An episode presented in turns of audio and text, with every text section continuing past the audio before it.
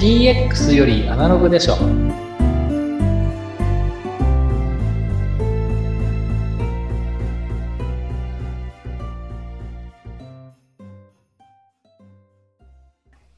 こんにちは、小ラボの岡田です。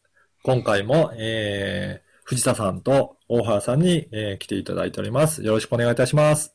よろしくよろお願いしますしくお願いし。ます。はい。そして今回はですね、えー、フォンドさんから、えーゲストも、えーえーご参加いただいております。えー池田さんと川口さんです。池田さん、川口さん、よろしくお願いいたします。はい、よろしくお願いします。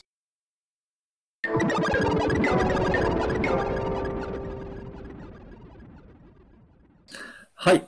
それでは、藤田さん、今回のはいテーマは何でしょうか、えー今回は手書きの帳簿がやめられないです。ああ、これまだやっぱり手書きでやってる、えーようなところもあるんですかね。ありますよね。うんうん特にあの、大原さんはこれご存知だと思うんで、まず大原さんに、あの、はいいろいろ例を話していただきたいと思います。はい。どんな事例がありますかね？えっと、まあ、例として数がものすごい多いってわけではないですけれども、実際私があの、つい最近お邪魔した会社さんがですね、会計の帳簿をすべて手書きでやっていると。会計が手書きですか？はい。ちょっと衝撃ではありましたね。あるんですね。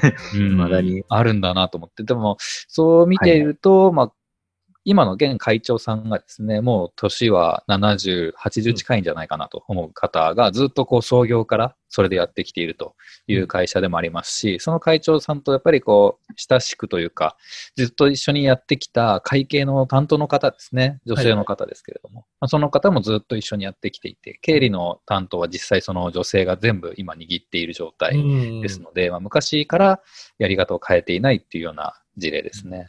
じゃあ、今、今までまあそれでうまくいってるので、変える必要がないんじゃないかっていうふうに進められてるってことですかね。そうですね。少なくとも、うんあの、その会長さんであったり、会計の担当の方っていうのは、あの、それによって不都合が起きているわけではないという認識から抜けられないうん。という状況です。はい。これ、あの、藤田さん、前回、フはいァックスのお話も、えーいただいたんですが、なんか、はい。事例としては、私で感じたのはちょっと近いような感じで、今問題なくいってるから、そのまま続いてるっていうことで、なんか似たような事例かなと思うんですが、いかがですか、これは、そうですね。私も、あの、似てると感じます。これ一番の問題は、この、今のベテランの方が辞めた時ですね。はい。要は知知ってる人の、うん知ってるこの知識がその人の頭の中にある状態なんで、やめたら一切情報がなくなるんですよね。そなるほど。の時にうん。仕事が、あの、効率よく回せるかっていう問題がありますよね。うん。で、まあ最悪の場合いろいろトラブル発生するとうんかありそうなんで、これも、あの、いろいろ考えていかなきゃいけない問題だと私は思いますね。うんはい。これ、どうして、なんか、新しい技術に取り替えずに、今までのものをそのまま使ってるっていうふうに考えられますかね？藤田さんどうですかね？一つは、あの、この人が、あの、まあやってる方は自信があるからなんですよね。ああ、はい。あの、あの、あれですね、まあ、これにとんがっちゃった、ある意味とんがってしまったんですけど、だからこれで、まあ、食ってはいけるし、大丈夫だって話はあるんですけど、えっ、と、だからこそ過信して、あの、記録を残してないんですよね。はい。仕様とか。はい。それで、あの、次に、えー次の後輩を育てるとか、あの、育てるっていうところ、教育面もちょっと欠けてるわけなんで、うん。会社としては、まあ、その人がいる限りは大丈夫だと思うんですけど、いなくなった時は、当然、あの、その、引き継ぐ手段がないので、あの、いろいろトラブルが発生するんで、まあ、んプロセス的には問題であるんじゃないかなうんと私なんか思いますけどね。はいや。はり、その人の頭の中にしか、なんかその情報がないっていうところは、今後、後々、えー会社が変わっていくときには、やっぱり不都合が出てきそうですね。うん。そうですね熟練のナレッジベースみたいなのもやろうとしてますけど、結局こういう人はそういうのも好きじゃないので、なかなか残残らないですよね。はい。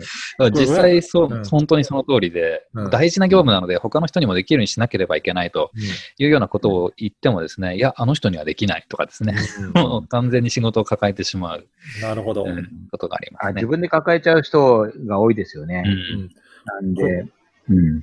これ、大原さん、こういった場合って、はい。どのようにして進めていくのがいいんでしょうかね？えっと、一番重要なポイントは、うんトップの決断ですね。なるほど。はいあの、どうするかっていう方針を決めて、その通りに実行するっていう、まあ、うん決断うん。に基づかないと、その、実際に業務をやってる人の心を変えようとしてもですね、うんなかなか難しいと思います。はい。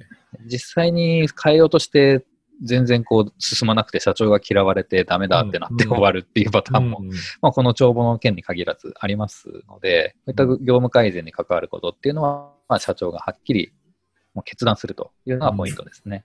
やっぱり業務改善もそうですけど、そうやっていろいろ変えようとすると、そこの変化に抵抗する方って、やっぱりいらっしゃるっていうことですよね。そうですねそこはトップの決断でもう進めていくという覚悟を持ってやっていくしかないということですかね。はい。うん、そこが大切なんですね。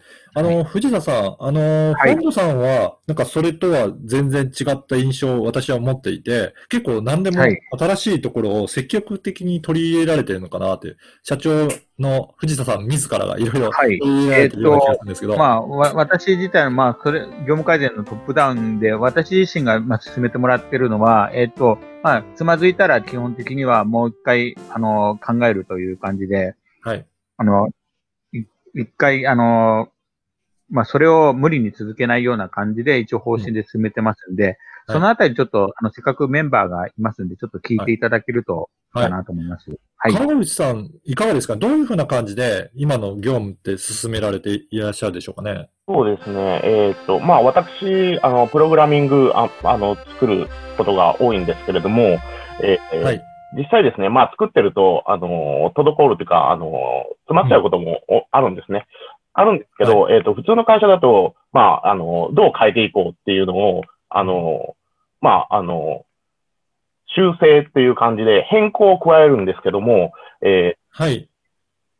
本土の基本スタンスとして、まあ、新しいことにチャレンジっていうのが、まあ、前提としてあって、まあ、ダメだったら、あの、新しい、えー発想で作り直そうって、一から作り直すっていうのが、えー常々社長から言われます。まあ、そうなんですね。それに対して、まあ、現場としてはかなり苦しいんです が、まあ、実際できてみると、あまあ、修正ではこういうのができなかったなっていうことは、まあ、多々ありますね。なるほど。やっぱりそこの最初の詰まったところをいくら直そうとしてもなかなかそこの結果としていい状態にならなかった。かもしれない。現場の、あの、意識としてはうん、あの、方向性が凝り固まっているので、はい。やっぱりトップダウンだと思いますね。ああ、ありがとうございます。結果としては開発期間も短くなるんで、うんあの、メリットも多いと思います。うん。はい。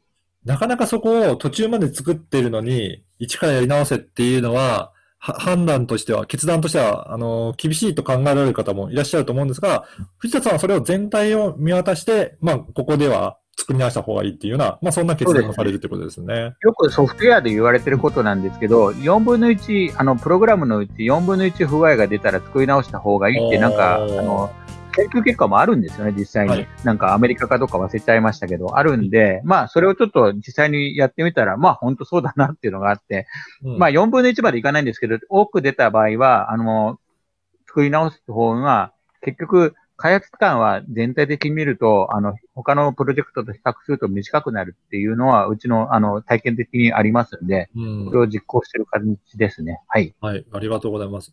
あの、池田さんにもお伺いしたいんですけど、やっぱりそういったあの、いろいろな、池田さんはあの、開発の経験もあると思うんですが、今まででやっぱりそういったトップダウンでいろいろ実施していくっていうことは、すごく重要と考えていらっしゃるんでしょうかね？そうですね。あの、まあ、問題点にを解決する手段として、あの、まあ、福島活動というのを、うちの、あ、お私が前いた会社ではやってたんですけど、はい。それは、あの、ボトムアップというより、あの、強力な、あの、トップダウンというか、うん。リーダーのあの決意。まあ、ステークホルダーってそれぞれにあの権威を持ってる人はいるんですけど、そういうのを超えてやるにはやっぱりトップダウンというのが、うん。強力なトップダウンが必要かなと思ってますけど。はい。ありがとうございます。大原さん、やっぱりこうやって、あのー DX 進めていく上では、トップダウンで、トップの人の決断っていうのは大切なんですね。まあ、そうですね。あの、まあ、いかにデジタル化とはいえ、社長の決断はデジタル化なかなかできないと思います。うん、うん。あの社長がやっぱり、はい、決断して現場のアナログの問題を解決していくというような方方針は大切かなと思います。うん。藤田さん、あの、デジタル化を進めていく上で、やっぱり人ってそういうふうに、えっ、と、やっても対応できるようなものなんですかね？人はやっぱね、柔軟にできてますんで、対応はできます。そうなんです そう、ね。私は。まあもちろんいろいろ、そのトップの人が、あの、工夫してあげる必要はあります。はい。あの、あの、やっぱり気配りもしなきゃいけないし、いろいろ考えなきゃいけない部分もありますし、教育とかいう問題もありますう。ん。周周知徹底しなきゃいけないんですよね。最後標準化しなきゃいけないとかは考えなきゃいけないんですけど、あの、ただ、結果的には、あの、開発期間とか短くなることとかメリットの方が多いので、あの、デメリットの面ばっか強調されちゃう？もし、あの、そのし、あの、2、3日仕事が止まったらどうしようって考えたりするんですけど、実際に問題が起きたら2、3日どころじゃなくて、半年とか止まっちゃうのはザラなんで、なるほど。あの、その短い時間の問題より長いスパンで考えるっていうのも大事だと思います。はい。はい。えっ、と、今回はですね、手書きの帳簿がやめられないというテーマで、やっぱり、えートップダウンとしてトップの方の決断もすごく大切だなというようなお話もいただきました。今回もどうもありがとうございました。ありがとうございました。